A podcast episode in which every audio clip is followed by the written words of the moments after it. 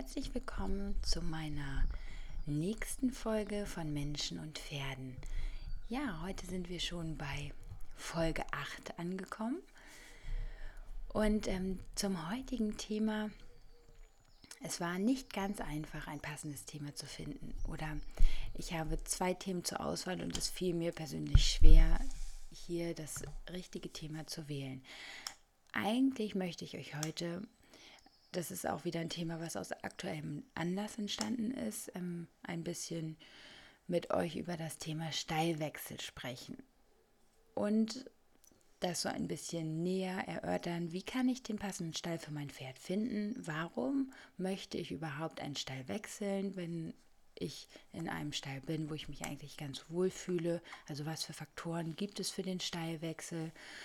Was sollte man bedenken? Sollte, wie sollte man das abwiegen? Das ist ein Thema, was äh, ja diese Woche sehr stark in meinem Fokus war in meiner Arbeit. Also ich glaube, ich habe ungefähr gefühlt zehn bis zwölf Kunden, die im Moment aktuell über einen Stallwechsel nachdenken. Und ich dachte, das ist ein guter Anlass, um da heute einmal mit euch drüber zu sprechen.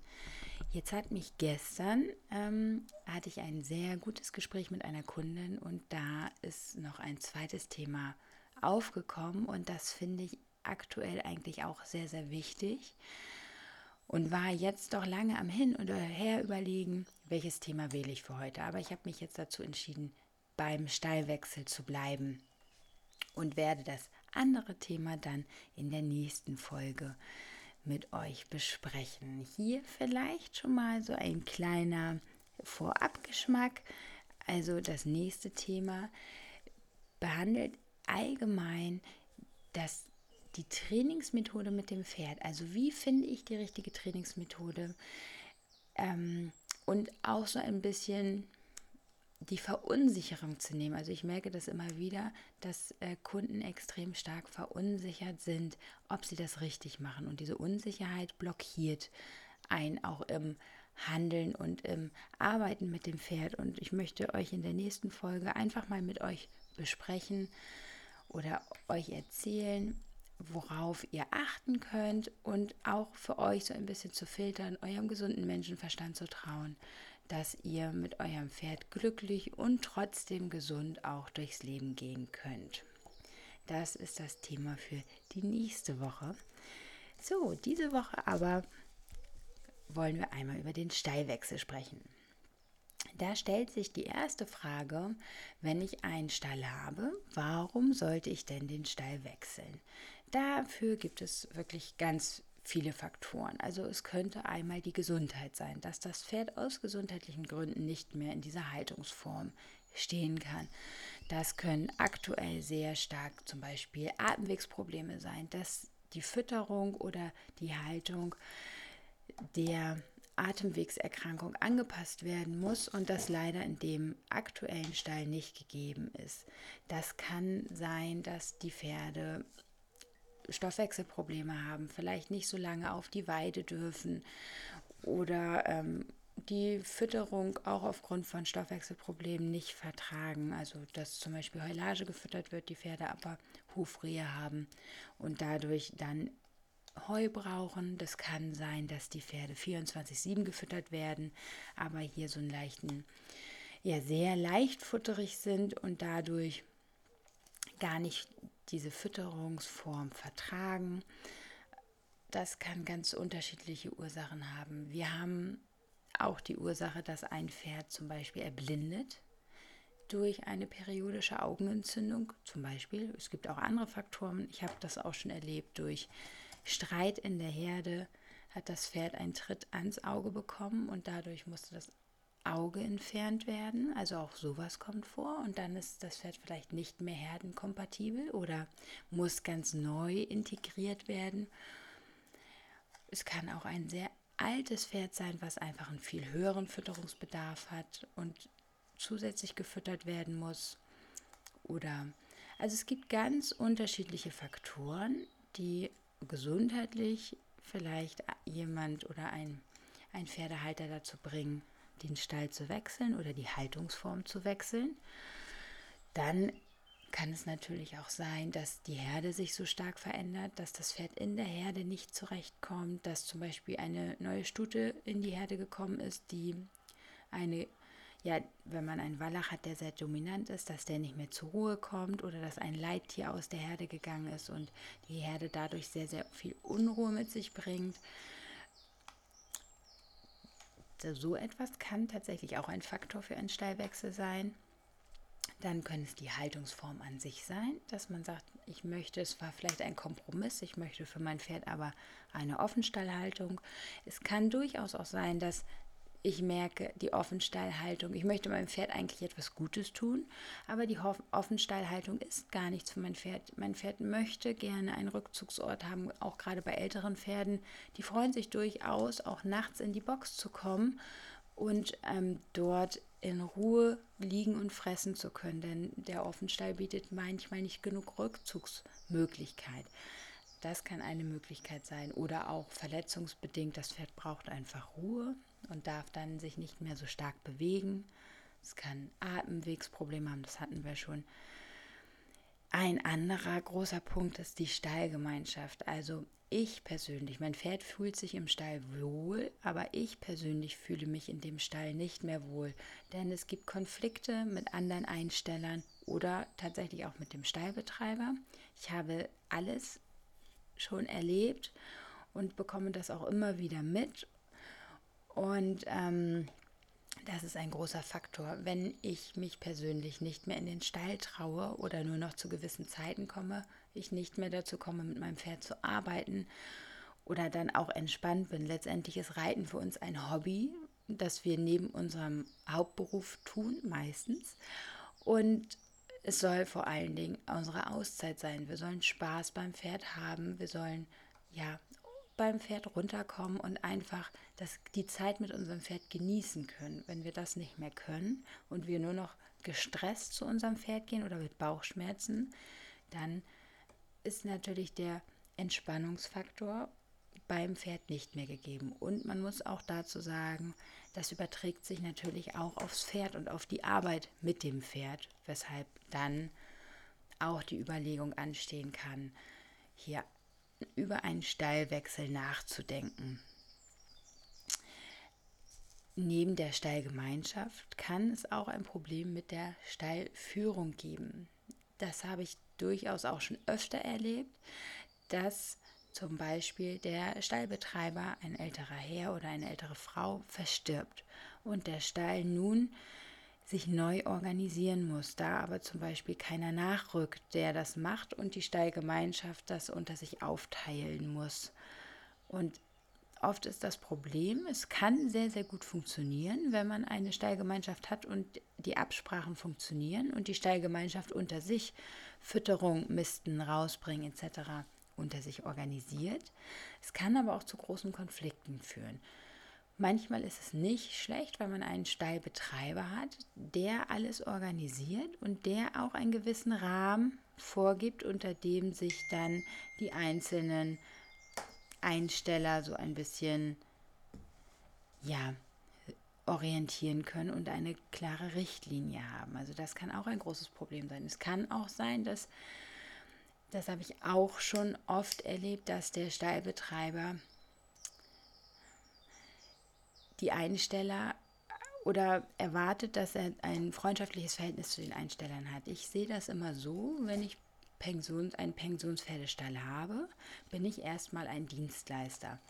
Ich biete die Dienstleistung, ein Pferd einzustellen und es adäquat zu versorgen. Und hierfür gibt es einen Rahmen, einen vertraglichen Rahmen. Deswegen ist es auch sehr wichtig, immer alles schriftlich festzuhalten. Denn ich biete eine Dienstleistung, dafür bekomme ich ein gewisses Entgelt. Also es ist ein Dienstleistungsvertrag. Wenn aber dass darüber hinaus eine Freundschaft entsteht, ist das schön und gut, ist aber kein Muss. Ich finde, der Umgang sollte höflich sein, aber man muss sich nicht mit allen freundschaftlich verstehen.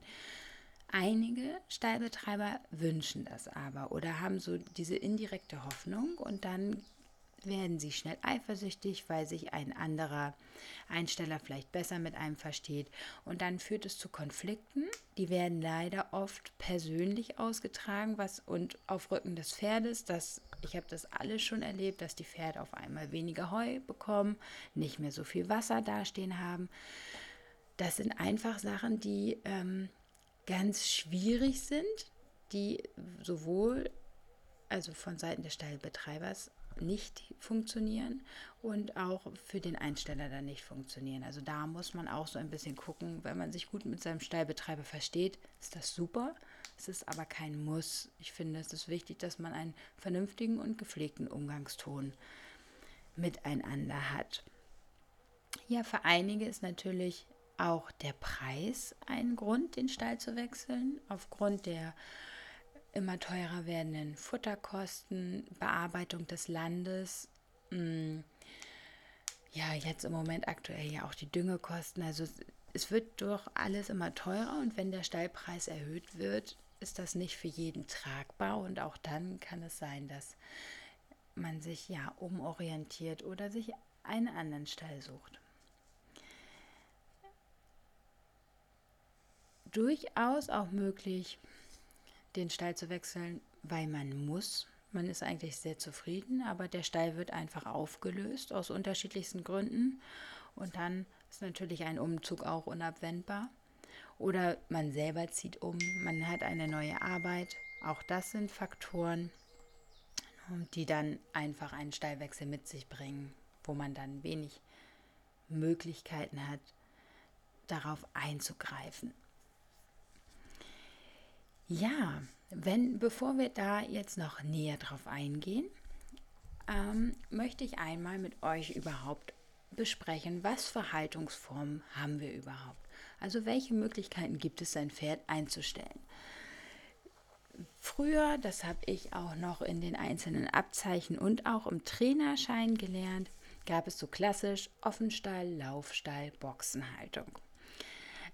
Heute ist das doch deutlich vielseitiger. Ich glaube, ähm, ja, es hat sich eine Menge getan in der Pferdehaltung.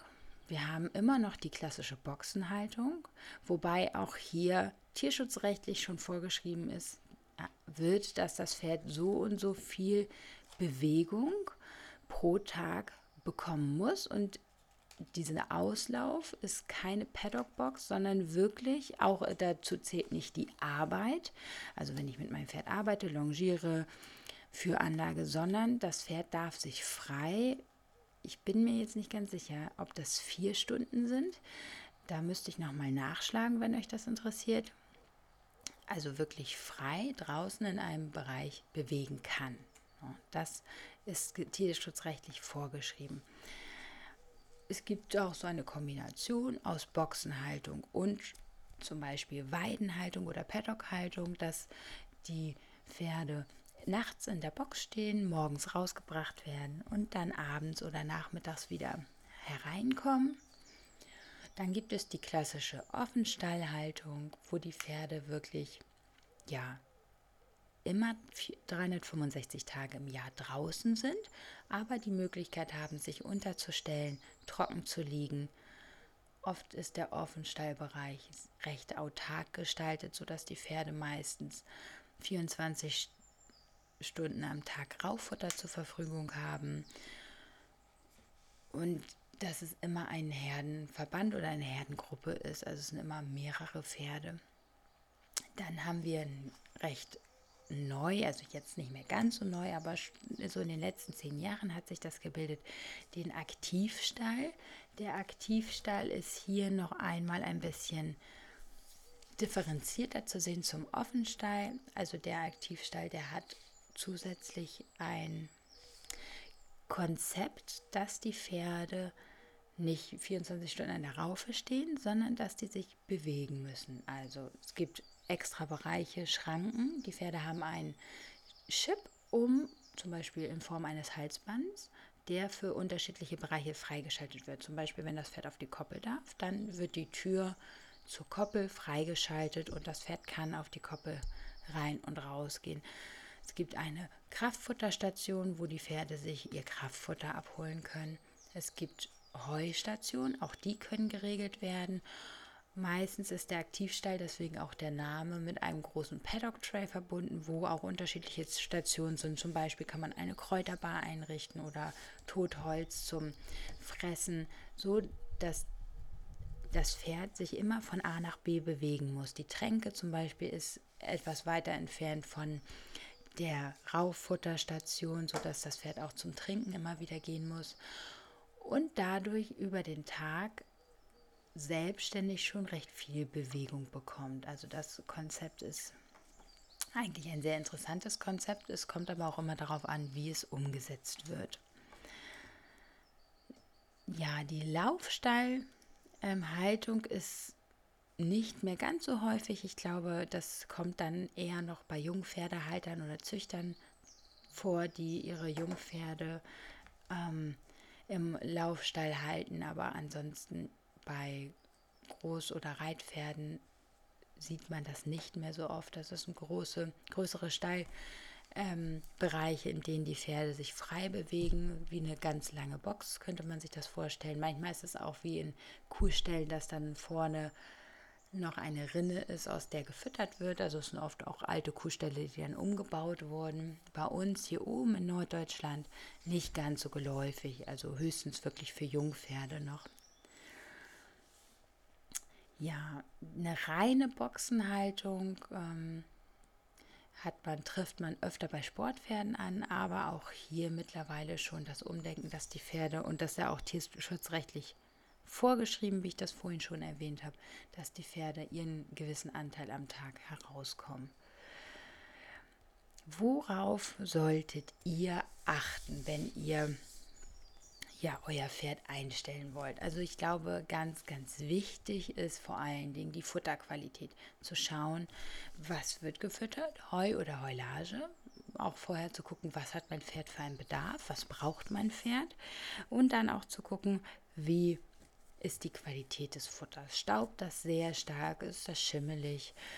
Ähm, auch immer ein Indiz zu gucken, wie gehen die anderen Pferde damit um. Also schaut euch im, wenn ihr euch einen Stall anguckt, auch immer so die anderen Pferde an. Wie sehen die aus vom Futterzustand? Machen die einen zufriedenen, einen entspannten Eindruck oder einen gestressten Eindruck? Dann ist wichtig, wie viel Platz steht den Pferden zur Verfügung. Ähm, und wie viele Pferde leben in einem Offenstall. Manchmal ist es sinnvoll, wirklich kleinere Herden zu haben. Manchmal macht es Sinn, etwas größere Herden zu haben. Das ist auch typabhängig. Also jedes Pferd mag das etwas anders. Man muss bedenken, wenn man einen ganz kleinen Offenstall oder eine ganz kleine Haltungsform hat mit zwei bis drei Pferden, ist immer die Frage, was passiert, wenn ich mit meinem Pferd arbeite. Kann das andere Pferd in der Zeit alleine bleiben? Oder wenn wir zu zweit ausgehen und ein Pferd alleine bleibt, ähm, wie ist das geregelt? Das können die Pferde lernen, aber wenn sie das nicht kennen oder da wirklich große Probleme haben, kann das zu zusätzlichem Stress führen. Dessen sollte man sich vorher bewusst sein. Auch eine sehr große Herde kann für ein äh, etwas rangniedrigeres Pferd oder auch für ein Leittier. Es kommt immer so ein bisschen auf den Typ Pferd drauf an, auch Stress bedeuten. Also auch eine große Herde ist nicht immer das Richtige für jedes Pferd. Da sollte man so ein bisschen individuell schauen. Deswegen ist es auch wichtig, sein eigenes Pferd zu kennen, zu beobachten, wie verhält es sich in der Herde. Ist es eher ranghoch oder rangniedrig? Wie dominant verhält es sich gegenüber Stuten? Dementsprechend macht es durchaus auch Sinn zu schauen, macht hier eine reine Wallachherde Sinn oder eine Wallachgruppe oder macht es Sinn in einer gemischten Herde? Da können dann Probleme auftreten, wie die Stuten werden rossig, mein Wallach ist etwas dominanter und springt zum Beispiel auf. Das Aufspringen hat dann eventuell zur Folge, dass einige Stuten Rückenprobleme bekommen und ja, dadurch legt man sich dann auch schnell mit anderen Pferdebesitzern an. Also da sollte man für sich selber gucken, wie dominant ist das Pferd. Man kann das unterstützen, auch über die Fütterung, aber macht es dann eventuell Sinn, eine reine Wallachherde zu wählen, um allen Beteiligten so ein bisschen den Stress hier zu nehmen. Neben der Fütterung ist natürlich auch wichtig, wie es steht das Wasser zur Verfügung, also wird jeden Tag ähm, Wasser aufgefüllt, werden, ne, aus was für Behältern wird getränkt, Kunststoff oder Badewanne geht ja auch. Ähm, da ist, glaube ich, jedem selber so ein bisschen auch überlassen, worauf er seinen Wert legt. Wichtig ist, dass die Pferde immer genügend Wasser zur Verfügung haben. Das ist also absolutes Muss. Selbsttränken sind natürlich auch was Schönes. Dann ist auch die Frage, wie ist es im Winter geregelt? Je nachdem, aus welchem Bereich man kommt. Also hier oben ist es ja oft oder meistens nicht ganz so kalt, sodass wir vielleicht ein paar Frosttage haben, die man gut überbrücken kann. Aber wenn man jetzt in einem kälteren Bereich wohnt, wo man sagt, wir haben längere Zeit Dauerfrost, was gibt es da für Lösungen im Winter? Wie wird das geregelt? Ist die Tränke vielleicht beheizt oder es steht da wirklich jemand zur Verfügung, der mehrmals am Tag dann auch ähm, ja, Wasser zur Verfügung stellt, wenn es immer wieder einfriert? Das ist auf jeden Fall ein wichtiger Faktor. Dann ist es je nachdem, wie viele Pferde in einem Offenstallbereich stehen. Auch hier die Frage, wie viel Rückzugsort, wie viel Unterstellmöglichkeiten, Insektenschutz und auch Liegeflächen gibt es. Und da ist wichtig, trockene Liegeflächen. Gibt es genug Liegeflächen, dass auch alle Pferde sich trauen hinzulegen. Und dann ist es natürlich auch so, Jetzt um diese Jahreszeit ist es schon wieder deutlich trockener. Jetzt sieht alles, jetzt wird es grün, jetzt sieht es schön aus. Wie ist es denn im Winter? Was haben wir für Böden? Ist es Moorboden oder sind es andere Böden? Wie matschig wird das? Und gibt es dann auch über den Winter noch genug Möglichkeiten zu liegen, trocken zu liegen? Oder müssen die Pferde dann die ganze Zeit in einem matschigen Bereich stehen? Beim Thema Matsch wären wir auch schon beim ja, nächsten Thema. Also ganz, ganz wichtig, nicht nur im Offenstall ist, auch wenn die Pferde jetzt tagsüber in der Box, äh, nachts in der Box stehen, tagsüber draußen stehen, ein trockener Bereich, wo sie stehen können.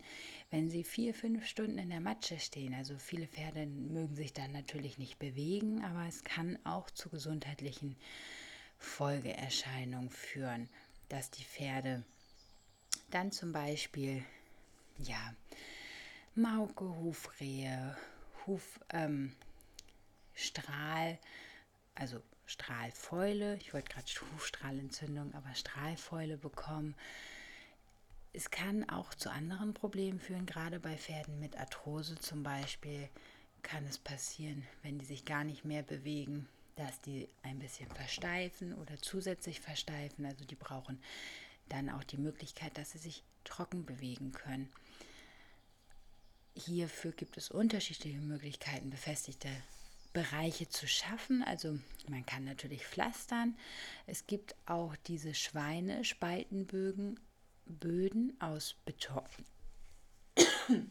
Entschuldigt. Also Schweinespaltenböden aus Beton. Die ähm, sind oft etwas günstiger, aber schwer können aber so auch auf dem matschigen Boden verlegt werden. Dann gibt es natürlich unterschiedlichste Arten von Paddockplatten, die man auch ohne Untergrund verlegen kann, die aber natürlich etwas kostspieliger sind. Also da gibt es unterschiedliche Bereiche, mm, wie man dann sein Paddock äh, matschfrei oder auf jeden Fall eine Fläche matschfrei gestalten kann. Was ist in einem Stall noch zu beachten? Wichtig ist auf jeden Fall frische Luft, gerade für Entschuldigt, da habe ich gerade einen Frosch im Hals. Gerade für Pferde, die Probleme mit Atemwegen haben, also oder Allergien haben, equines Asthma, ähm, COPD, also alles, was irgendwie mit der Lunge zu tun hat. Da ist es wichtig, dass die einen gut durchlüfteten Stall haben, einen staubfreien Stall. Das heißt, hier ist es wichtig, ja, wie viel Luft kommt in den Stall. Da gibt es auch Richtlinien, wie Stallgebäude beschaffen sein sollten. Dann ist darauf zu achten, steht der Heu, eventuell der Strohballen in der Stallgasse oder steht er separat? Denn auch das sorgt für Staubentwicklung. Und dann die Frage, wie wird eingestreut? Es gibt ja diverse Möglichkeiten einzustreuen, ob jetzt über Stroh oder Gerste also Gerstenstroh oder Weizenstroh. ähm, Pellets, da gibt es Holzpellets, es gibt Späne, es gibt Strohpellets, es gibt Rapsstrohpellets. Also es gibt unterschiedlichste Varianten zum Einstreuen. Und äh, da ist auch jeder Stallbetreiber ein bisschen unterschiedlich. Auf jeden Fall, wenn ihr euer Einstreu ändern wollt, sprecht das mit dem Stallbesitzer ab. Denn auch das birgt Konfliktpotenzial. Es gibt manchmal Probleme mit dem Mist zum Beispiel, wenn jetzt ähm, Späne, Holzspäne im Mist sind. Nicht jeder Landwirt nimmt dann den Mist ab und bringt ihn auf sein Feld. Die brauchen nämlich deutlich länger zum Kompostieren. Das heißt, sprecht es vorher ab, um da auch Konflikte zu vermeiden. Denn es gibt ja auch andere Alternativen, die kein Problem sind und trotzdem staubfrei sein können.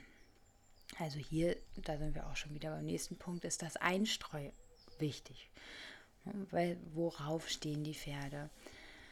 Da müsst ihr selber für euch auch schauen, was möchtet ihr? Ja, was ist noch zu beachten in den Haltungsformen? Hm.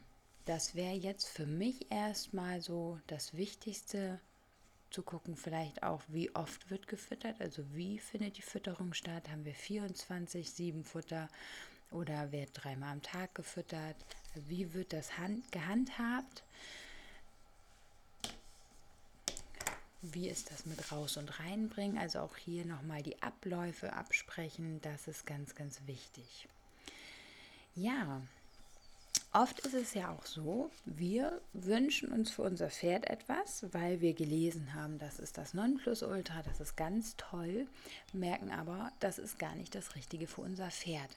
Also schaut dort wirklich auf den Bedarf eures Pferdes. Was möchte euer Pferd? Nicht jeder Aktivstall ist für jedes Pferd geeignet, nicht jede Box ist für jedes Pferd geeignet oder jeder Offenstall. Das heißt, man muss ein bisschen individuell schauen, welchen Bedarf hat das Pferd.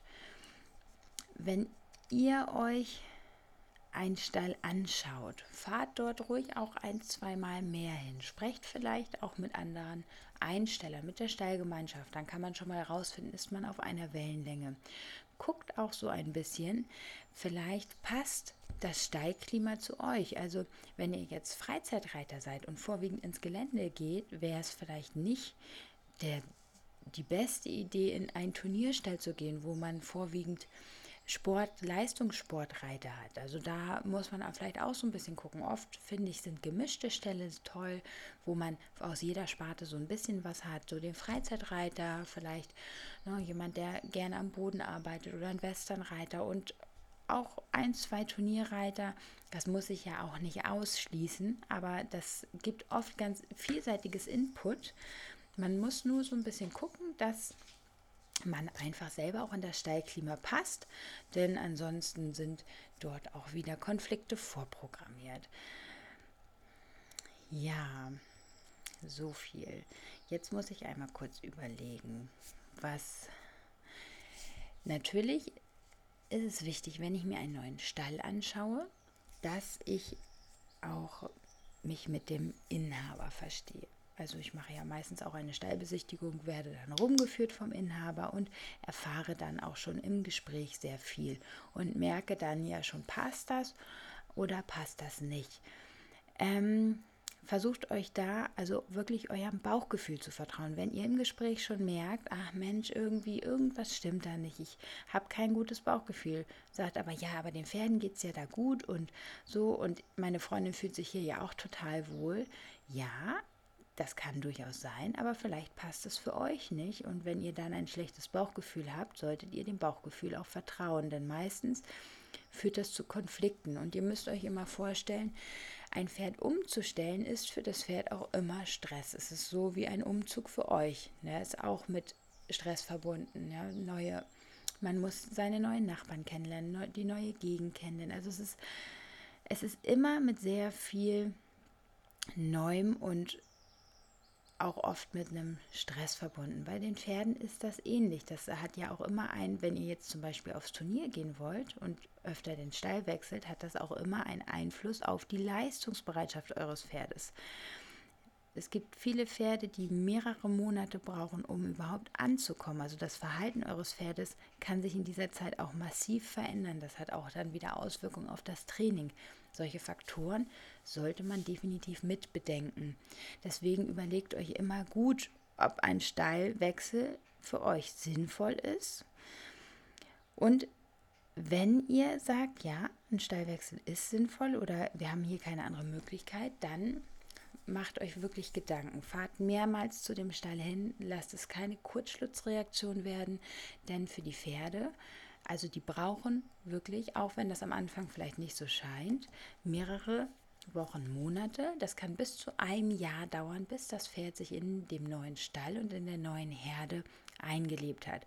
Und in dieser Zeit können sehr starke Verhaltensauffälligkeiten auftreten. Das heißt, es kann sein, dass ihr euer Pferd nicht wieder erkennt, dass das Pferd sich nicht mehr anbinden lässt, dass es unruhig ist, dass es euch nicht mehr wahrnimmt, dass ihr also auch am Anfang nicht so weiterarbeiten könnt, wie ihr das aus dem anderen Stall gewohnt seid. Und weil die Pferde so eine lange Einlebephase haben, macht es Sinn, sich wirklich den Stall auszusuchen, wo man weiß, okay, da bleibe ich auch mehrere Jahre und nicht direkt wieder in einen Wechsel zu gehen, weil man nach drei Monaten merkt, ach Mensch, das ist doch nicht das Richtige, ich muss dann wieder wechseln. Also hier ist es ganz wichtig, ja, sich das vorher alles einmal gut zu überlegen und lieber einmal mehr in den potenziell neuen Stall zu fahren. Was ganz wichtig ist, ist natürlich auch immer der Preis. Denn ja, Pferdehaltung ist teuer. Ich betrachte das immer aus einem zweischneidigen, aus einer, aus beiden Sichten könnte man sagen. Also sowohl als Pferdehalter als auch als Einsteller. Und wenn ich einen Stall für 170 Euro Vollpension haben möchte und am liebsten noch eine Reithalle, dann muss ich immer sehen, steht das in einer Relation. Also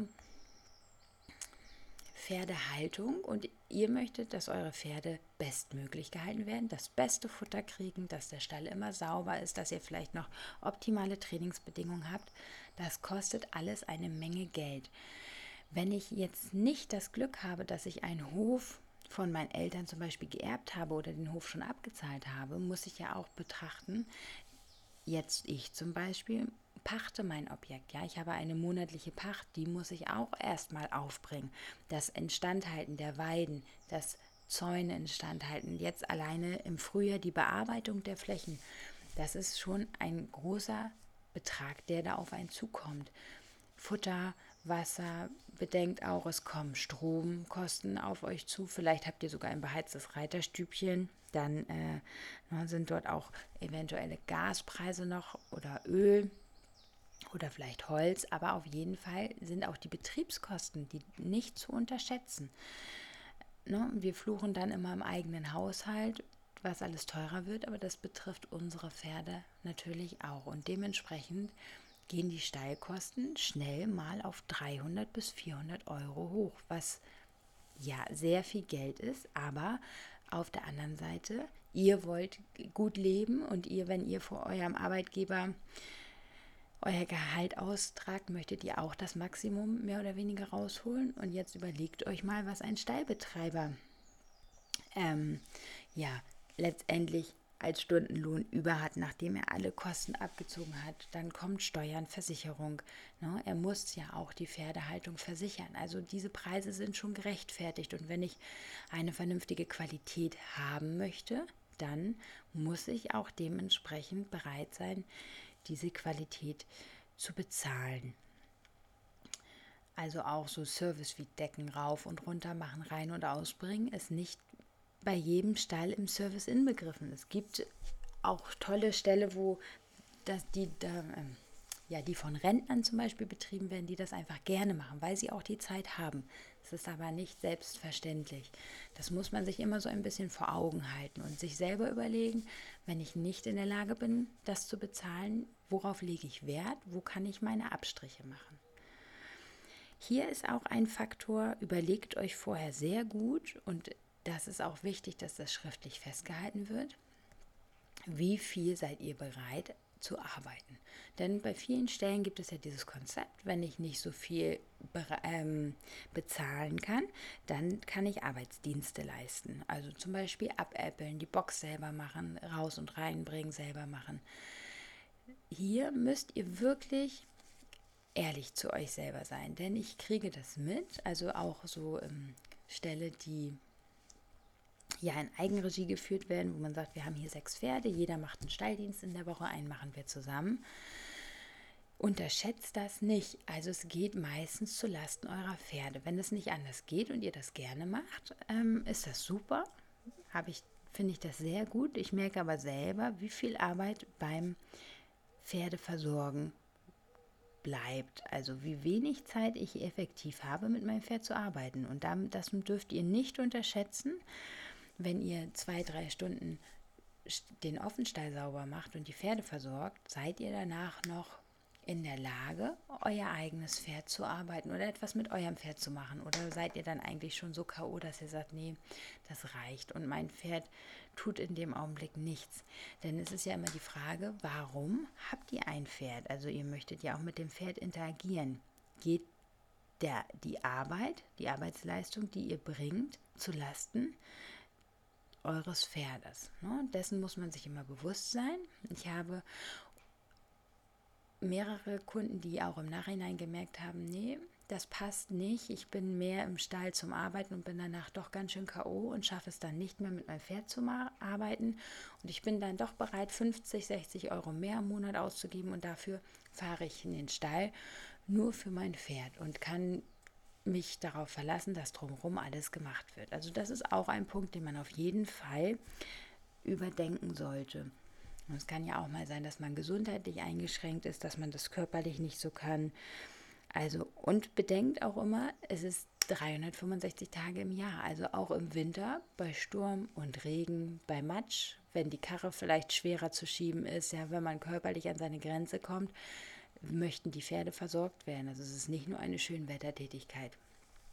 Dessen muss man sich vorher auf jeden Fall bewusst sein. Mm, genau hier ist es ganz wichtig, gerade in diesen Selbstversorgerstellen, wo man Arbeitsdienste leistet, dass das sehr klar abgesprochen wird. Denn auch das erlebe ich immer wieder, dass die Stallbetreiber oder die, die das organisieren, dann merken, ah, wir kommen nicht so zurecht und auf einmal hat man dann nicht einen Stalldienst in der Woche, sondern zwei oder drei und dann alle zwei Wochen das Wochenende. Wichtig sind hier klare Absprachen. Und da wäre ich auch schon wieder bei dem nächsten Punkt. Denn macht immer alles schriftlich. Ein gut gemeinter Rat. Ich habe die Erfahrung gemacht, dass egal in welchem Rahmen, wie klein, ob das ein Reitbeteiligungsvertrag ist, ein zur Verfügungstellungsvertrag, ein, auch wenn ich privat ein Pferd aufnehme, ich mache immer einen Vertrag. Ich schreibe auf, was die Absprachen sind was ist in der Dienstleistung inbegriffen? Also, welches Futter, wie oft gibt es Futter? 24-7, dreimal am Tag wird gefüttert, wie viel wird gefüttert? Ist Kraftfutter mit inbegriffen oder nicht? Wie oft kommen die Pferde raus? Wie ist es mit dem Decken auf- und ablegen geregelt? Wie ist es mit dem Raus- und Reinbringen geregelt? Mit dem Füttern, mit dem Versorgen der Pferde, wie viel Arbeitsdienste. Und auch hier nicht nur die Arbeitsdienste, sondern was ist in den Arbeitsdiensten inbegriffen? Werden die Boxen gemacht? Muss das Wasser aufgefüllt werden? Müssen die Paddocks abgeäppelt werden? Oder so vielleicht auch die Weiden abgeäppelt werden? Also alles haarklein aufschreiben und dann auch, was für diese Dienstleistung gibt es diesen Gegenwert? Also was muss der Einsteller bezahlen? Und ähm, da kann, ist, obliegt es dann quasi dem ja, demjenigen, der den Pen oder den Platz zur Verfügung stellt, wie regelt er das? Macht er einen separaten Futterpreis? Passt er den quasi an die aktuellen äh, Futterpreise an? Sagt also quasi, es gibt einen Rohboxenpreis und dann gibt es kostet Heu das, Stroh kostet das, die Dienstleistung kostet das, dann kann man, hat man quasi ein, so ein Dienstleistungskatalog, könnte man sagen, und kann das zubuchen und kommt dann letztendlich an seinen Endbetrag. Das ist etwas aufwendiger, denn ich muss am Ende des Monats immer eine Rechnung schreiben. Aber es lohnt sich manchmal, weil so kann ich zum Beispiel auch sagen, okay, ich, der Futterpreis ist extrem gestiegen. Letztes Jahr ging es ja, aber die Jahre davor war der Futterpreis ja teilweise um 100 Prozent erhöht. Das kann ich dann eins zu eins auf den Kunden umlegen und sagen, hier, der Posten Futterkosten erhöht sich und es ist auch für den Einsteller dann ersichtlich, weshalb es hier eine Erhöhung gibt und welcher Posten da betroffen ist. Also da empfehle ich wirklich, macht ganz klare Verträge, dass beide Seiten wissen, wo ihre Rechten und ihre Pflichten liegen. Auch ein, eine Kündigungsfrist macht durchaus Sinn, denn es gibt ja viele Einsteller, die sich sehr spontan entscheiden. Und so wissen sie, okay, es gibt einen Monat Kündigungsfrist und ich als Pensionspferdebetreiber weiß auch, okay, wenn jemand kündigt, habe ich einen Monat Zeit, diesen Platz wieder neu zu besetzen. Also auch hier macht es durchaus Sinn, das alles vernünftig vertraglich zu regeln. Ja,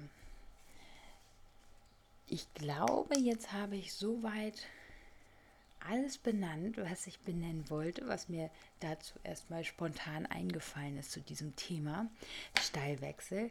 Also vielleicht abschließend noch einmal für euch es gibt sicher in größeren Stellen immer mal Personen, mit denen man nicht so gut kann. Das, da sage ich immer leben und leben lassen.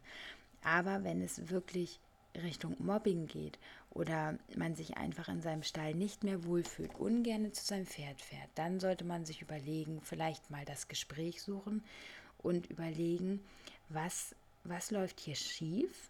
Natürlich ist es immer sinnvoll, erstmal vorab zu schauen, ob man das im Stall intern klären kann. Aber wenn sich gar keine andere Möglichkeit bietet, macht ein Stallwechsel dann durchaus auch Sinn. Hier ist es wichtig, schaut, dass ihr einen passenden Stall findet, sucht in Ruhe, lasst euch trotz allem Zeit bei der Stallsuche, denn auch ein neuer Stall, ja, der soll ja doch etwas Langfristiges werden, auch eurem Pferd zuliebe.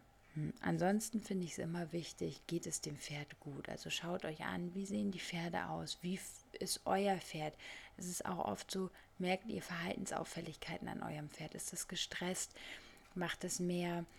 Äh, ist es mehr angespannt? Erschreckt es sich stärker? Hat es vielleicht mehr Probleme oder bockt mehr? Oder also auch so körperliche Anzeichen können durchaus manchmal zu, daran liegen, dass das Pferd unzufrieden ist es hustet es vermehrt oder ist der Futterzustand schlecht.